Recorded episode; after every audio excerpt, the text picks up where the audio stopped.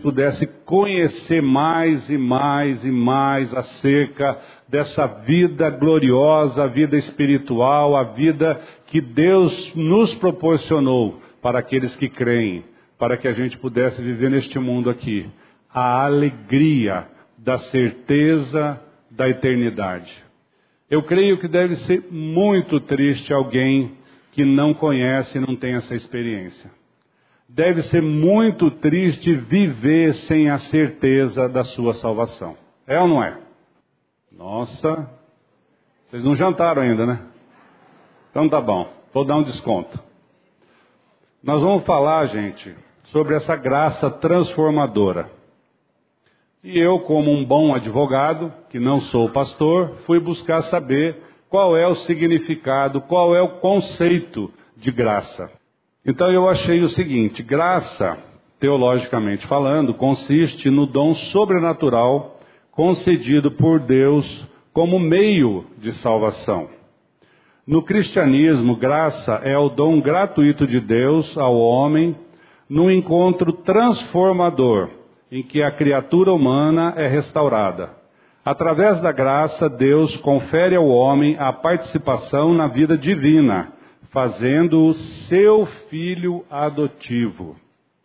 Perdida a amizade de Deus pelo pecado, a sua recuperação é feita pelo arrependimento genuíno dos pecados e aceitação do sacrifício de Jesus.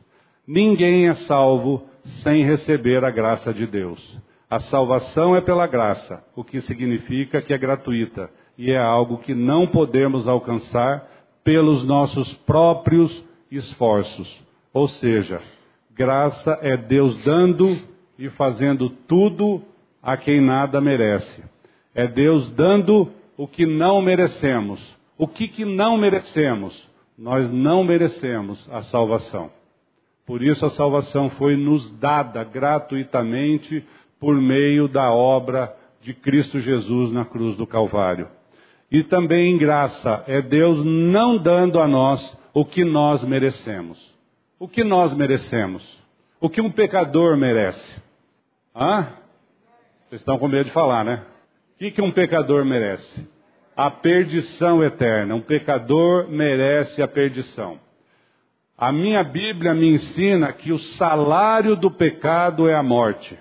Não tem salvação para quem não crê em Cristo Jesus. O salário do pecado é a morte. Então Deus não me dá a morte que eu mereço, mas Ele me dá a vida que eu não mereço em Cristo Jesus, o qual pela fé eu creio que me salvou e me levou a morrer juntamente com Ele e me deu uma nova vida na Sua ressurreição. É ou não é? Uma igreja avivada ia dizer Amém! Então tá, vamos lá. Começar a esquentar vocês agora. Eu gostaria de contar quatro historinhas aqui que eu ouvi hoje na pregação de um amado irmão nosso, português, apesar de ser português, é um homem de Deus. Pastor Joed Venturini de Souza, da Terceira Igreja Batista de Lisboa. Alguém conhece o pastor Joed, não? Alguém já foi visitá-lo? Lá em Lisboa? Conhece, Paulinho? Então, esse nosso querido, eu ouvi uma pregação dele e me chamou muito a atenção porque ele foi um, um pastor de igrejas e missionário na África. E na África ele conheceu muitas igrejas, conheceu campos missionários, e ele relatou essas questões, essas histórias aqui verdadeiras que eu vou tentar reproduzir aqui para vocês. Ele disse assim que ele conheceu um jovem universitário, ele dava aula de filosofia na faculdade de teologia um jovem universitário que estava já para se formar na faculdade, chegou para ele e disse assim: é, Pastor, eu preciso ir lá para minha tribo, para minha aldeia. Aí eu, eu vou ter que interromper o meu curso no último ano.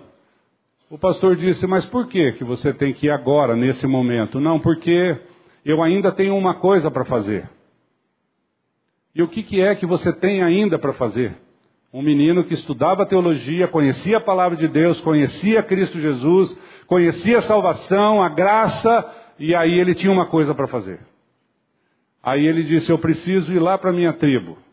Porque lá na minha tribo, nós temos a cultura de que quando morre um ancião, morre um sábio, um líder, nós precisamos, jovens, nós os jovens da tribo, nós precisamos estar lá, para que quando for feita a cerimônia de passagem do jovem para adulto, a gente possa compartilhar da carne do ancião que morreu. Nós temos que esperar uns dias e pegar aquele defunto e cortar a carne do defunto.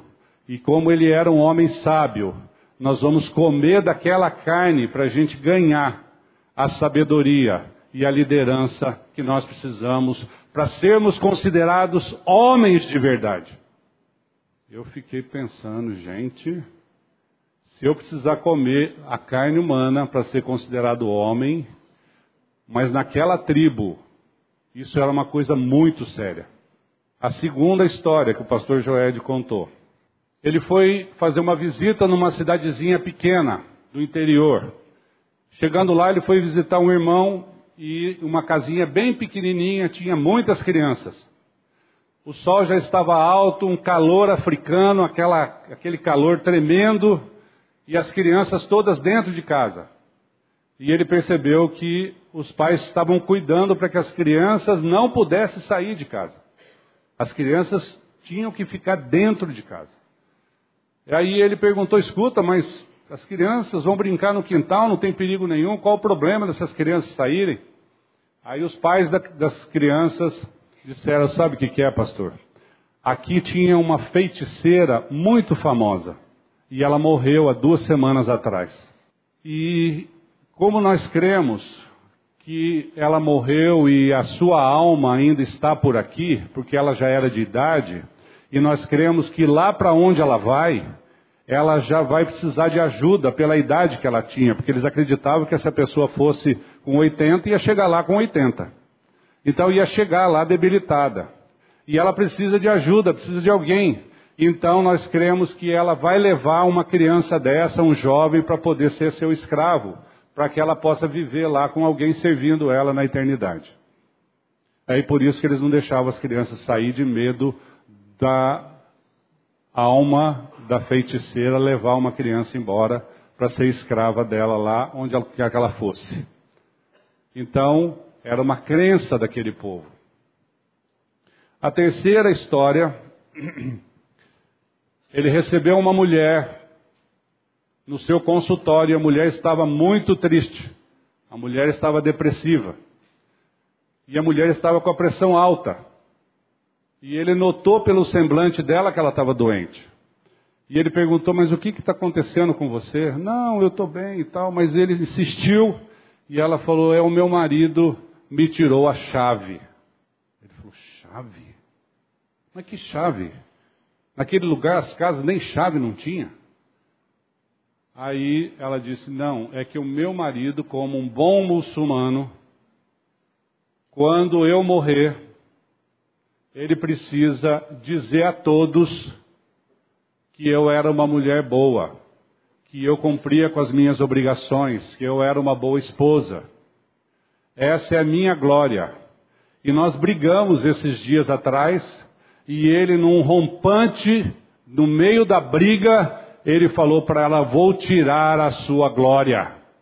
E a mulher então passou, entrou numa depressão e estava quase à beira da morte, porque ela dependia do marido que tinha que lhe dar a glória para que ela pudesse viver adequadamente neste mundo, aqui neste mundo na carne. Então ela dependia de outro homem para ter a felicidade, para ter a alegria, para ter a certeza da sua salvação. E por fim, o pastor Joed dizendo sobre esse contexto, ele narrou que um um rapaz que também era muçulmano, hoje já é hoje já é pastor lá da, da denominação dele. Esse rapaz, é, quando ele começou a pregar para esse rapaz, ele disse assim, perguntou para o rapaz: "Você tem certeza da sua salvação?" O rapaz disse: Ninguém tem certeza da salvação. Eu estou na expectativa, o rapaz dizendo, eu estou na expectativa de que eu possa ser escolhido pelo anjo de Alá para ganhar salvação. Mas como que é isso? No mês do Ramadã, que é um mês que os muçulmanos jejuam, tem um dia, um dia, uma noite, em que eles chamam de a noite do poder. Que Alá manda um anjo naquela noite, no meio de todo o povo muçulmano, de todas as mesquitas do mundo inteiro, mais de um bilhão de muçulmanos, o anjo vem e escolhe uma pessoa para ser salva. E esse rapaz estava na esperança dele ser o escolhido. Aí o pastor até brincou com ele e falou: Rapaz, é mais fácil ganhar na loteria. Porque você ser escolhido, tá bom. Tá bom, ele escolhe, mas como que você sabe que você foi o escolhido? Eu não sei. Ah, não sabe? Não sei. Então você vai ter que morrer para saber quando chegar lá se você foi escolhido ou não foi. Exatamente. Bom, eu contei essas histórias para vocês, são verdadeiras, são histórias verdadeiras, para dizer que nós podemos viver aqui no mundo ouvindo dizer sobre a graça de Deus, ouvindo dizer sobre a obra de Cristo, sem, no entanto, tomar posse da graça que nos levou à salvação eterna. Nós podemos viver neste mundo falando uma coisa e fazendo outra coisa. O homem sempre quer ter participação na salvação. Então, aqueles, esses casos todos que eu contei, um precisava, é, do, a mulher precisava do marido para ser salva, o outro precisava comer a carne lá do, do ancião da, da tribo. Então, as pessoas podem viver no mundo achando que necessitam de alguma coisa além, além da graça de Deus. Eu preciso de alguma coisa a mais. Eu preciso saber o que eu tenho que fazer. Eu preciso saber qual é a minha participação na salvação. E a notícia é boa: nenhuma. Nós não temos nenhuma participação. Olha só, nós precisamos entender que a operação da graça que salva, ela é transformadora. Em que aspecto que a graça de Deus é transformadora? A primeira transformação que Deus faz. Nós nascemos separados de Deus em pecado. Nós nascemos pecadores. E nós carecemos desesperadamente de salvação. A primeira transformação pela graça de Deus que vem em nosso favor é a salvação gratuita, como nós já vimos aqui, por meio da obra salvadora de Cristo na cruz do Calvário. Essa é a primeira transformação. Todo aquele que é salvo, a salvação deve ser concreta. Eu gostaria de compartilhar um texto com vocês, começando a leitura da Bíblia de Mateus 21. Nós vamos ler uma parábola. Jesus nos ensinava através de parábolas e a gente aprende muito, porque a linguagem, a linguagem que nós entendemos das parábolas, porque isso é verdade nas nossas vidas. Se Jesus falasse daquilo que é próprio da vida espiritual dele com o Pai, a gente não ia entender. Mas na parábola nós conseguimos entender. Mateus 21, a partir do verso 28, nós vamos ver a parábola dos dois filhos. Vamos fazer a leitura? O que vos parece? Um homem tinha dois filhos. Chegando-se o primeiro, disse: Filho, vai hoje trabalhar na vinha. Ele respondeu: Sim, senhor. Porém não foi. Dirigindo-se ao segundo, disse-lhe a mesma coisa. Mas este respondeu: Não quero. Depois, arrependido foi. Qual dos dois fez a vontade do Pai? Disseram: O segundo.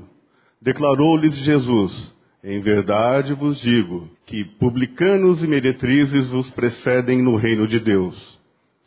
Porque João veio a vós outros no caminho da justiça, e não acreditastes nele, ao passo que publicanos e meretrizes creram. Vós, porém, mesmo vendo isto, não vos arrependestes, afinal, para acreditardes nele. Alguma semelhança aí com alguma coisa que já aconteceu na vida de vocês nesse sentido? Fala que faz e não faz? Não fala que vai fazer e faz? O primeiro filho disse: Eu vou. Desculpe, o primeiro filho disse: Eu não vou. E foi. O segundo disse: Eu vou. E não foi. É o contrário? Então tá bom. Então é o contrário. Então, quando a gente lida com crianças, isso é meio que normal nas crianças, é ou não é? Você quer ver uma coisa? Pede pro Joãozinho de 13 anos lavar louça. Qual que é a briga aí? Qual que é a luta?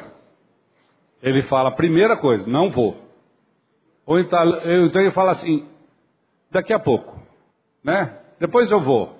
Deixa eu terminar aqui de fazer o que eu estou fazendo, depois eu vou. Esse é o coração perverso do homem. Esse é o coração enganador. É aquilo que já está revelado nas Escrituras. Quem nós somos?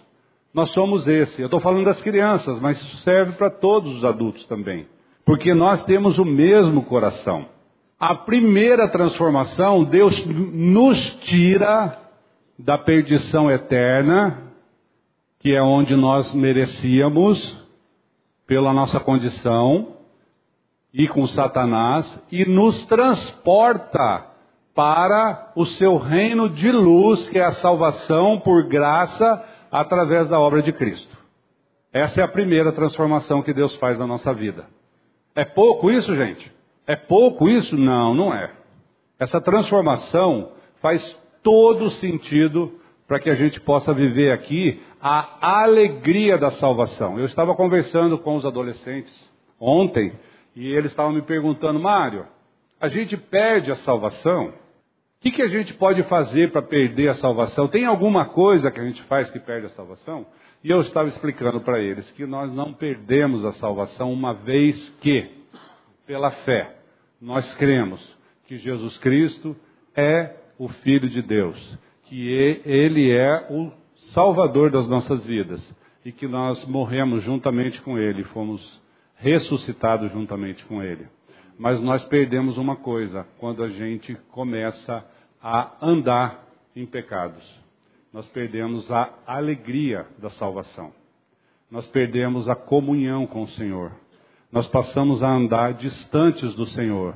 Porque na minha, na minha Bíblia diz, lá em Isaías, que Deus não tem comunhão com o pecado. Deus, no único momento em que ele se afastou do seu filho Jesus Cristo, foi no momento em que Jesus atraiu o pecado da humanidade sobre si naquela cruz. Lembram-se disso? Quando a, o pecado da humanidade foi atraído no corpo de Cristo, o mundo se escureceu. Qual foi a fala de Cristo Jesus naquele momento? Deus meu, Deus meu, por que me desamparaste? Foi o único momento em que Jesus Cristo não sentiu a presença do Pai. Por quê? Porque ele estava com o meu pecado no seu corpo. Ele estava com o seu pecado no seu corpo. E aquele pecado fez uma separação entre o Pai e o Filho. E é a mesma coisa que acontece conosco quando nós estamos vivendo em pecados. Quando nós estamos vivendo na prática de pecados. Nós nos distanciamos de Deus nós começamos a ter a tristeza de não, de não termos essa comunhão com o Pai. A salvação é uma obra unilateral. Só para a gente ter uma noção disso, a salvação é uma obra unilateral. Não dependeu de nós. Ela é inclusiva e redentora. Ela foi feita de uma vez por todas. Quando Jesus disse lá na cruz: Está consumado. Acabou. Acabou. Vocês se lembram do Galvão Bueno narrando um jogo de, de, de ah, um jogo de decisão do Brasil na Copa do Mundo que dá o apito final aos 47, 48 do segundo tempo e ele fala: acabou, acabou, não tem mais nada para a gente fazer. Você quer fazer alguma coisa, meu amado? Não precise ir lá comer carne de defunto. Não precise ir lá buscar um ídolo para a tua vida. Não precisa colocar ninguém no trono de Deus na sua vida, sentado no trono do seu coração. Nós precisamos entender que a obra está consumada e nós não precisamos de mais nada, e é pela graça. Amém. E essa graça tem que resplandecer, ela tem que aparecer, as pessoas têm que olhar para nós e ver Cristo em nós. As pessoas têm que olhar para nós e falar: esse cara, essa moça, essa mulher tem uma coisa diferente. Não é uma pessoa que eu vejo por aí qualquer, mas é uma pessoa diferente. Ela tem um semblante diferente, ela tem uma luz diferente, ela tem uma fala diferente. Ela tem uma esperança no seu falar. E essa esperança não é minha, não é sua, mas é Cristo. É a manifestação da vida de Cristo em nós. E isso que faz com que a gente ande aqui com dificuldades, com tribulações, com problemas de saúde, mas com alegria no nosso coração. Nós temos a esperança da glória. Nós temos um Deus que mora em nós. Nós temos um Salvador que veio e deu a sua vida para nos salvar. Ele morreu a minha morte, a sua morte. Ele morreu no seu lugar, no meu lugar. Vocês já pensaram nisso? Uma vez nós ouvimos uma história no Chile. Um, um, um irmão nosso lá contando que ele encontrou com um policial no meio da estrada. E ele queria pregar o evangelho para aquele policial, ele não sabia como. Aí Deus deu uma estratégia para ele. E ele disse para o policial: Policial, você sabe o que é ser um policial, o que é ser comandado. Eu vou dizer uma coisa para você: imagina que você foi para a guerra. Imagina que chegando lá na guerra você tenha que ir lá para o front de batalha para dar tiro e levar tiro lá para morrer. Talvez morrer. Você tem que ir lá, na frente, para defender o seu país. Aí o seu general chega para você e fala assim: meu irmão, não vai não, deixa que eu vou no seu lugar. Eu vou lá te defender. Eu vou no seu lugar, fica aqui. Você não vai correr nenhum risco, deixa que eu vou. Imagina vocês que nós temos um Deus que veio do céu, que se tornou homem, para nos fazer entender essa obra, porque senão nós não iríamos entender de forma alguma que veio morrer na cruz, que é aquilo que nós merecíamos, que era cada um de nós morrer na cruz. Ele morreu no nosso lugar. E ele, pela fé, ele nos incluiu nessa morte. Ele nos deu a salvação eterna. E hoje nós podemos dizer que nós temos a garantia da salvação. Nós não precisamos de mais nada. Nós não precisamos fazer nada. Nós temos essa salvação porque a palavra de Deus nos garante. Então isso é muita coisa, gente. Isso não é pouca coisa. A segunda transformação que nós percebemos quando nós cremos na pessoa de Jesus Cristo, a segunda transformação é o comando, é o governo. Quem é que está no controle da sua vida? Quem é que está no controle da minha vida, no governo da minha vida? Quem é o Senhor da minha vida? Quando eu vou tomar uma decisão, quando eu vou trabalhar, quando eu vou escolher alguma coisa, quando eu vou é, fazer uma visita, quando eu vou conversar com o irmão, quando eu vou tomar uma decisão importante na, na minha família, o que, que eu faço? A quem eu consulto? Eu consulto eu, porque eu sou bom, porque eu tenho preparo, porque eu conheço todas as coisas? Ou eu consulto aquele que conhece a minha vida, desde a fundação do mundo até no dia que eu vou voltar para a eternidade? Meu pai me conhece. Meu pai me conhece desde antes, antes que eu tivesse sido tecido, como diz Davi, no ventre da minha mãe. Ele já me conhecia e ele sabia. E ele sabe todos os dias da minha vida. Ele que conhece esse mundo todo. Ele que mediu os céus a palmo. Ele que chama as estrelas pelo nome e todas elas atendem. Ele não vai querer o melhor para você? Ele não vai escolher o melhor para você? Ele não vai te dar a melhor direção? E sabe por quê? Porque você é bonito? Não. É porque Ele é amor. Porque Deus amou o mundo de tal maneira que deu seu filho. Ele primeiro deu seu filho. Ele primeiro nos amou. Ele primeiro provou o seu amor. Aí depois a gente vai atrás. O que está te impedindo? de ter Jesus Cristo como Senhor da sua vida? Qual é o ídolo que está falando mais alto na sua vida? Conta uma história que o pastor chegou diante da igreja e disse assim: Meus amados, quem quer ir para o céu? Todo mundo levantou a mão. Hoje, todo mundo abaixou a mão. Todo mundo quer ir para o céu, mas não hoje.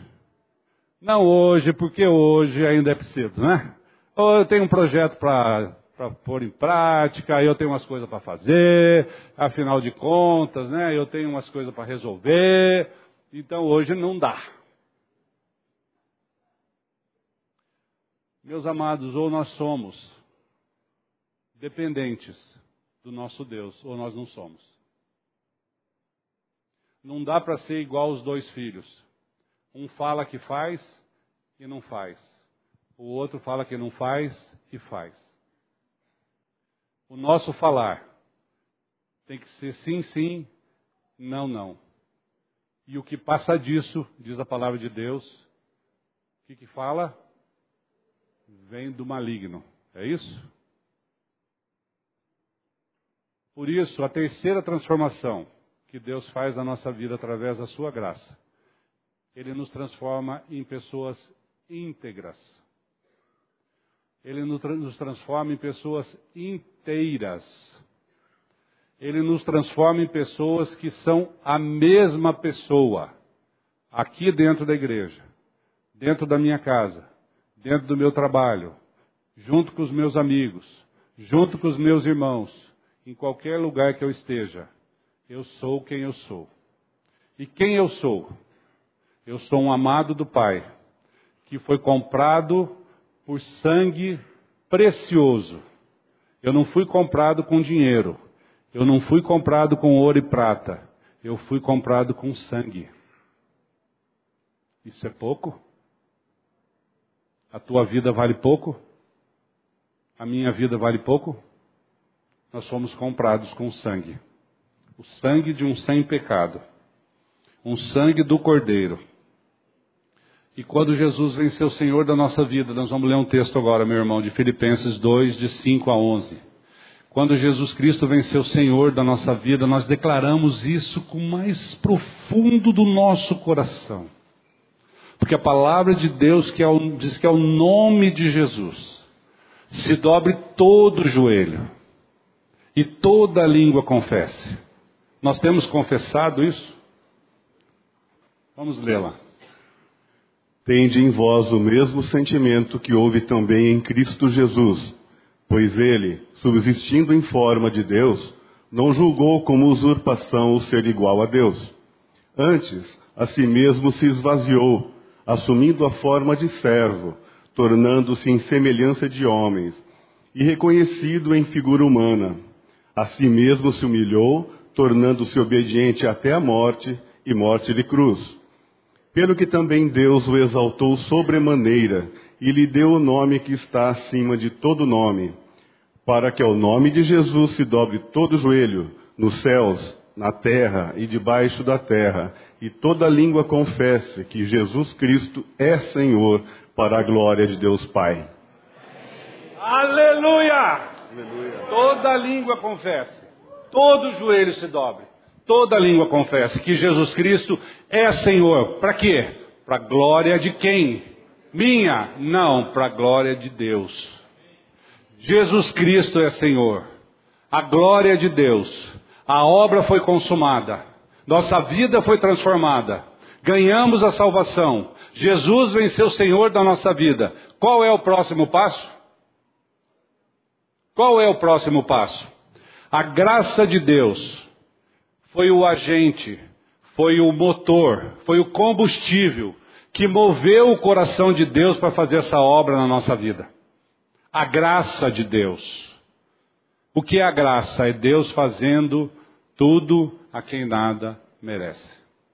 O que será que Deus pensou? Eu vou fazer tudo. Eu vou salvar esse povo. O que, que Deus ganhou com isso? Você já parou para pensar? Hein, pastor? O que, que Deus ganhou com isso? Dor de cabeça, tenho certeza que ganhou um monte, né? Porque a gente é rebelde. Mas a graça continua operando em nosso favor. Em 2 Pedro 1, de 4 a 9, nós vamos ver a transformação que Deus faz, porque Ele Nós nascemos mortos em nosso espírito. Deus vem através da obra de Cristo nos vivificar no espírito.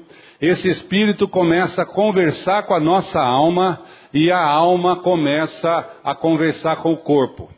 O corpo que antes da experiência vivia na prática de pecados, o corpo que vive na concupiscência da carne, que a Érica até falou hoje um pouco sobre a carne aqui, o corpo que vivia sem a pessoa de Cristo no governo da carne, hoje já muda de governo, hoje já muda de história. Vamos fazer a leitura lá? Pelas quais vos têm sido doadas as suas preciosas e muito grande promessa, grandes promessas, para que por elas vos torneis coparticipantes da natureza divina, livrando-vos da corrupção das paixões que há no mundo. Por isso mesmo, vós, reunindo toda a vossa diligência, associai com a vossa fé a virtude, com a virtude o conhecimento, com o conhecimento o domínio próprio, com o domínio próprio a perseverança, com a perseverança a piedade, com a piedade a fraternidade, com a fraternidade o amor, porque estas coisas, existindo em vós e em vós aumentando, fazem com que não sejais nem inativos, nem infrutuosos no pleno conhecimento do nosso Senhor Jesus Cristo. Pois aquele a quem estas coisas não, não são, estão presentes é cego, vendo o que está perto, esquecido da purificação dos seus pecados de outrora.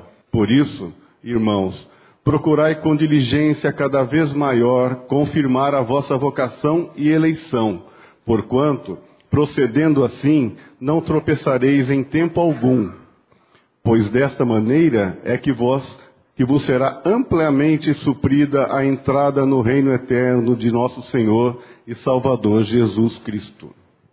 Olha só, ele nos faz coparticipantes. Então, nós que Antes andávamos separados, andávamos na, na, na, na, nossa, no nosso próprio governo, na nossa própria decisão, do nosso eu. Agora nós, depois do novo nascimento, depois da nossa regeneração, nós passamos a ter uma outra condição. Nós somos vistos por Deus como coparticipantes dessa obra. E aí, como coparticipantes, como homens espirituais, que deixamos de ser homens naturais e passamos a ser espirituais, ele vem dizendo aqui que nós vamos começar a agir com domínio próprio, com perseverança, com piedade, com fraternidade e com amor. Olha só, quando nós temos a certeza de que nós não pertencemos mais a este mundo, nós não somos mais cidadãos do mundo. Hoje nós somos aqueles que creem cidadãos celestiais. E como cidadãos celestiais, nós somos homens espirituais. E como homens espirituais, o nosso comportamento tem que ser diferente. É ou não é? É difícil? É difícil. É impossível se for na própria carne, mas se for no espírito, é muito fácil. Porque aí não depende de nós. Por isso, Gálatas 5,16 nos ensina que nós devemos andar no Espírito. Gálatas 5,16. Andar no Espírito. Mas como é que é isso? Nós vamos morrer primeiro? Nós vamos lá para o céu para andar no Espírito? Não, meus amados, não.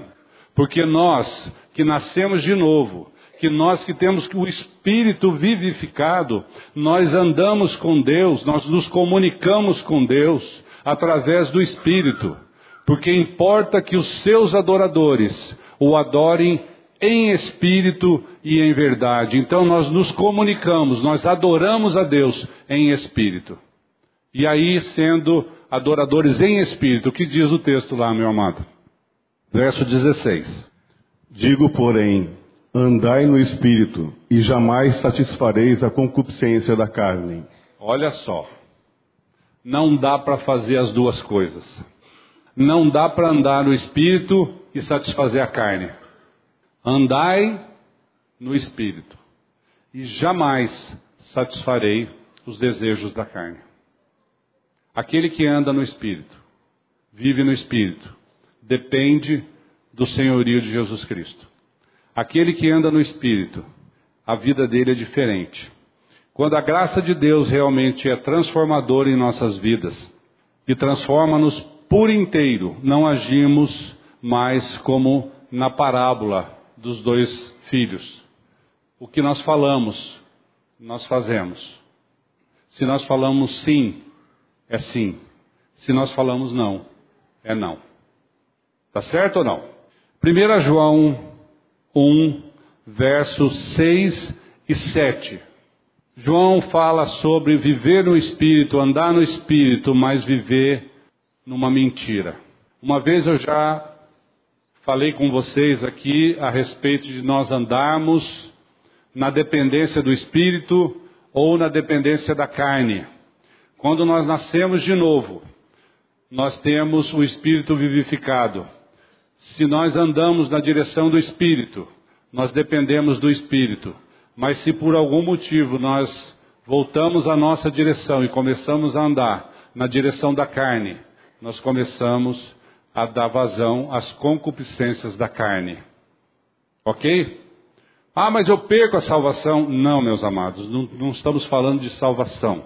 Estamos falando de viver no espírito ou dar vazão aos desejos da carne, porque nós, mesmo nascidos de novo, mesmo com o nosso espírito vivificado, nós ainda vivemos aqui na terra, neste mundo, num corpo, num corpo terreno, um corpo que tem paixões, um corpo onde a, a, nossa alma está sendo salva, está sendo tratada, está sendo santificada a cada dia.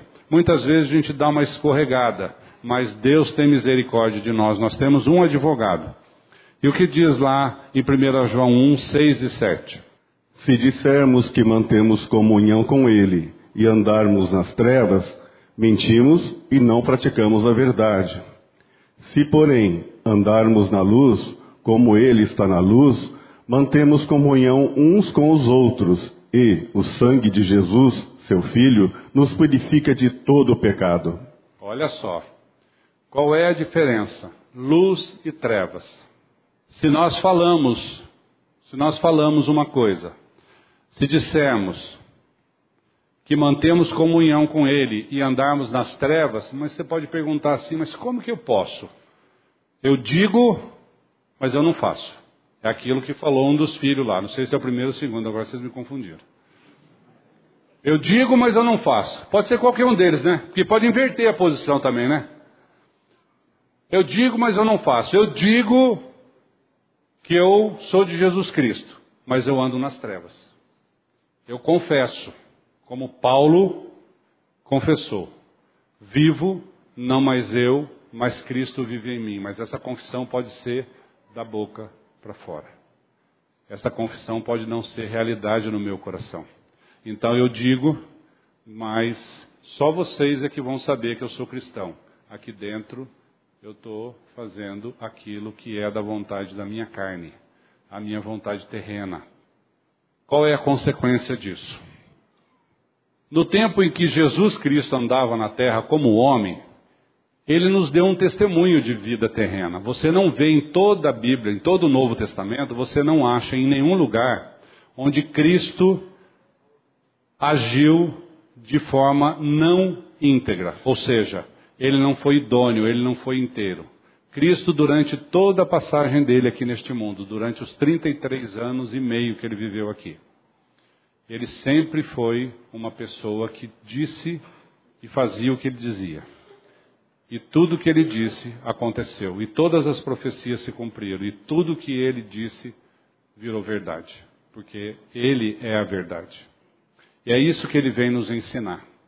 Por pior que seja a verdade, meus irmãos, por pior que seja a consequência da verdade, a verdade cura, a verdade salva, a verdade liberta, né? Por isso que a Bíblia diz: se pois o Filho vos libertar, verdadeiramente sereis livres. Então o que nos liberta é Jesus Cristo, que Ele é o caminho, a verdade e a vida. E ninguém chega ao Pai, chega à salvação, se não for por meio de Jesus Cristo. Quando nós vivemos aqui na verdade, a nossa vida é uma vida de liberdade, é uma vida de tranquilidade, é uma vida leve. Cristo salva todo aquele que crê, assim como salvou Paulo. A gente percebe na biografia de Paulo, que antes era Saulo, que Paulo teve uma mudança na vida dele que a gente pode também tirar aquilo como exemplo de antes de Cristo e depois de Cristo. É ou não é? Antes da sua experiência lá no caminho de Damasco e depois da sua experiência no caminho de Damasco. Então, Paulo, ele vem dizer assim, olha só, Paulo, hein? Paulo que era o cara que, ó, ele diz assim lá nos romanos, aos romanos, o que faço, essa aqui está em Romanos 7,15, o que faço não entendo, pois o que quero, isso não faço, mas o que não quero, isso eu faço. Olha só, Paulo, depois da sua conversão, ele vem, escreve aos romanos e diz um negócio desse. Você fala, gente, mas se Paulo, né? Quem foi Paulo? Paulo foi um homem, como qualquer um de nós aqui. Ele não tinha nada de diferente. Ele também era um pecador, necessitava de salvação. Teve uma experiência real com Jesus Cristo, como cada um de nós podemos ter aqui. Ele creu naquilo que foi verdade para ele, que foi a experiência com Cristo. E o texto de, do verso 19 do capítulo 7, ele fala a mesma coisa de outra forma. O que, que diz lá? 19, olha só. Porque não faço o bem que prefiro, mas o mal que não quero, esse faço. Alguma semelhança aí com algum de vocês ou não? Alguém tem essa luta? Hã? Claro que nós temos, gente. Claro que nós temos. Nós temos uma luta. Nós temos uma luta. E a vida de Paulo está lá em é, Filipenses 3, de 3 a 9, nós vamos ler esse texto lá. Ele fala é, sobre a vida dele, uma experiência da vida dele. Eu sei que cada um de nós aqui, se a gente fosse contar a nossa experiência de regeneração, a gente ia ter uma história mais ou menos parecida com a de Paulo, porque a gente é cheio de justificação, a gente é cheio de si, cheio de falar, não, mas eu mereço, mas eu não mereço, por quê? Porque eu estou me avaliando de onde eu estou. Eu não estou me avaliando de onde Deus está. Eu estou me avaliando de acordo com os meus valores. E Paulo chegou nessa conclusão também. E essa conclusão de Paulo faz a gente pensar sobre a nossa experiência de regeneração. Vamos ler do 3 até o 9. Porque nós é que somos a circuncisão, nós que adoramos a Deus no Espírito. O que que Paulo, só um minutinho, meu irmão, o que que Paulo está falando aí? Os judeus diziam que precisava fazer a circuncisão, que era um ato de cortar o prepúcio do pênis da criança para poder ser considerado filho de Deus. É preciso comer a carne lá do homem. É preciso fazer alguma coisa. Paulo vem falar: não, a circuncisão sou eu, somos nós. Nós somos a encarnação da circuncisão. Nós somos a circuncisão. Não precisamos fazer nada. Mas como que é feita a nossa circuncisão? Pode continuar. E nos gloriamos em Cristo Jesus e não confiamos na carne. Bem que eu poderia confiar também na carne. Se qualquer outro pensa que pode confiar na carne, eu ainda mais. Circuncidado ao oitavo dia, da linhagem de Israel, da tribo de Benjamim, hebreu de hebreus, quanto à lei, fariseu, quanto ao zelo, perseguidor da igreja, quanto à justiça que há na lei, irrepreensível. Mas o que para mim era lucro, isto considerei perda por causa de Cristo. Sim, deveras considero tudo como perda, por causa da sublimidade do conhecimento de Cristo Jesus, meu Senhor, por amor do qual perdi todas as coisas e as considero como refúgio para ganhar a Cristo. E ser achado nele, não tendo justiça própria, que procede de lei, senão a que é mediante a fé em Cristo, a justiça que procede de Deus, baseada na fé. Se Paulo fosse achar que ele ia ter a salvação porque ele era um homem importante, porque ele tinha cumprido a lei, ou pelos valores dos homens, ele falou: Bom, eu tenho tudo isso, eu sou de uma linhagem boa, né? eu, eu fui circuncidado, eu fui é, é, criado aos pés de Gamaliel, eu sou um cara importante lá no Sinédrio, eu sou respeitado, então não preciso de mais nada. Não, ele disse isso para mim não vale nada. Assim como, meus amados, não tem nada para nós que tenha valor. Não tem nenhuma solução para nós fora da pessoa bendita de Jesus Cristo. Você quer ter valor aqui para os homens? Você acha que o teu diploma, o teu dinheiro, o teu talão de cheque, o teu carro tem valor? Tem valor sim, para os homens. Você quer ter valor para Deus? Creia em Jesus Cristo. Aquele, aquele guarda, quando Paulo estava preso, e perguntou para Paulo assim: O que, que eu devo fazer para ganhar salvação? Paulo disse: Crê no Senhor Jesus, e será salvo tu e a tua casa. Por que, que, esse, por que, que Paulo disse isso para aquele guarda? Será salvo tu e a tua casa. Porque a experiência de cada um, ela vem fazer diferença nas nossas famílias. Quando você crê em Cristo, as pessoas à tua volta começam a querer essa mesma alegria da tua vida, essa mesma salvação que um dia te alcançou. E as pessoas vêm querer saber o que é que aconteceu de diferente. E por que, que você está sendo uma pessoa diferente? Por que, que você está agindo de um jeito diferente? E aí elas vão querer ganhar a mesma experiência que um dia te alcançou. E aí por isso que salvo um, salva a casa. Que todos da família. Na minha casa foi assim na experiência de uma pessoa da minha família. Todos nós ganhamos a mesma experiência, porque uma vida transformada transforma outras vidas. É que nem você jogar uma pedrinha na água, né? Quando você joga uma pedrinha na água, aquilo reverbera. Aquelas ondinhas vão longe, né? Elas vão alcançando tudo que está à sua volta. A experiência de transformação de nossas vidas pela graça, ela vem da mesma forma ela vem transformar as nossas vidas. Ela vem dizer que nós não carecemos de mais nada a não ser do amor de Deus, da graça do Pai e da misericórdia, para que a gente possa ter uma vida aqui neste mundo de unidade, de inteireza, uma vida onde corpo, alma e espírito falam a mesma língua. Nós não temos mais conflito de espírito com corpo. Nós não temos o conflito de falarmos que somos nascidos de novo e ao mesmo tempo andarmos nas trevas. Porque o amor de Deus tem poder e ele vem trabalhar nas nossas vidas de forma que a gente seja transformado por inteiro. E para encerrar, nós vamos ler um texto, ou melhor, dois.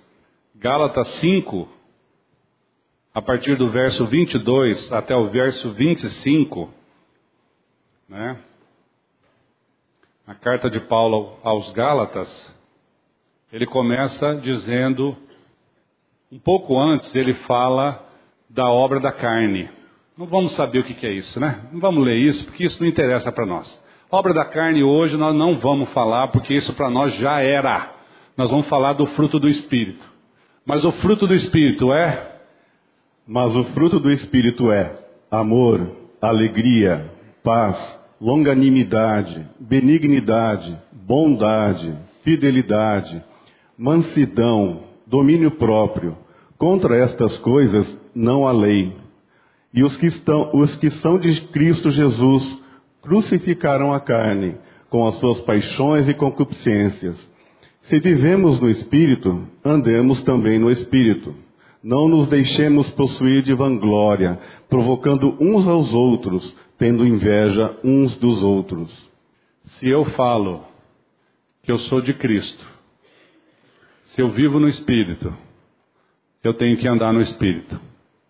E 1 Tessalonicenses 5, 23. Essa vai ser a nossa oração. Eu queria que você guardasse no seu coração.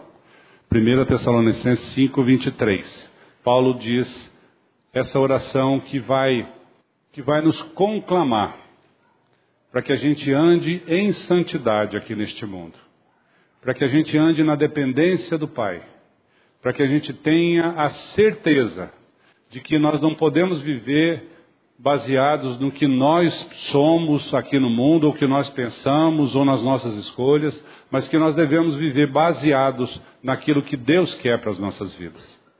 O mesmo Deus da paz vos santifique em tudo, e o vosso espírito, alma e corpo sejam conservados íntegros e irrepreensíveis na vinda de nosso Senhor Jesus Cristo. Fiel é o que vos chama, o qual também o fará. Amém?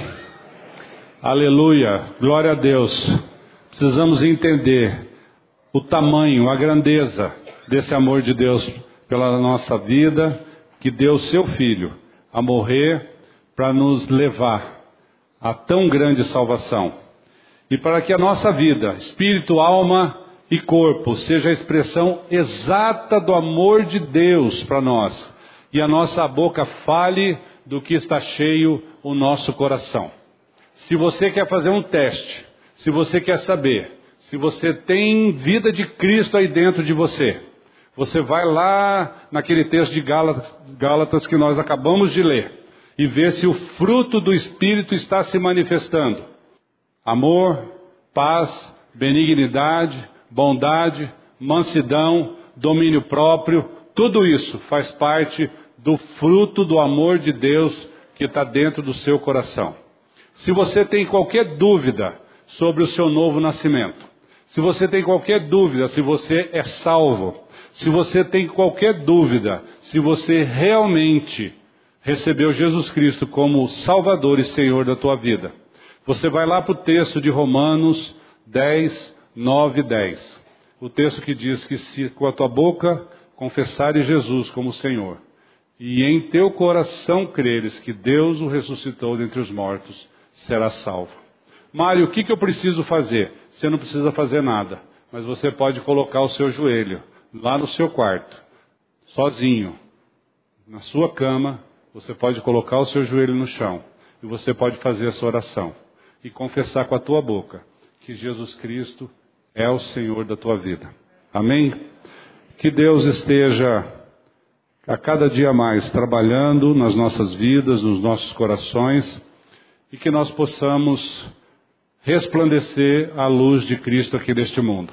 Que sejamos sal e luz para dar o tempero, para fazer a diferença. E eu peço que Deus abençoe a cada um de vocês, as suas famílias, os seus filhos, as suas mães, seus pais, a todos eles, que a gente possa ter a certeza de que nós dependemos totalmente de, do Rei dos Reis, do Senhor dos Senhores, para vir fazer morada em nós. Amém? A mensagem que você acabou de ouvir faz parte do Ministério de Comunicação Palavra da Cruz. Temos um grande acervo de estudos bíblicos em áudio e vídeo. Distribuímos também gratuitamente o jornal mensal Palavra da Cruz. Entre em contato conosco pelo fone 0 operadora 43 33 728900 ou pelo e-mail livraria@piblondrina.com.br. Visite-nos pelo site www.livrariapiblondrina.com.br ou acesse www.piblondrina.com.br. Graça e paz.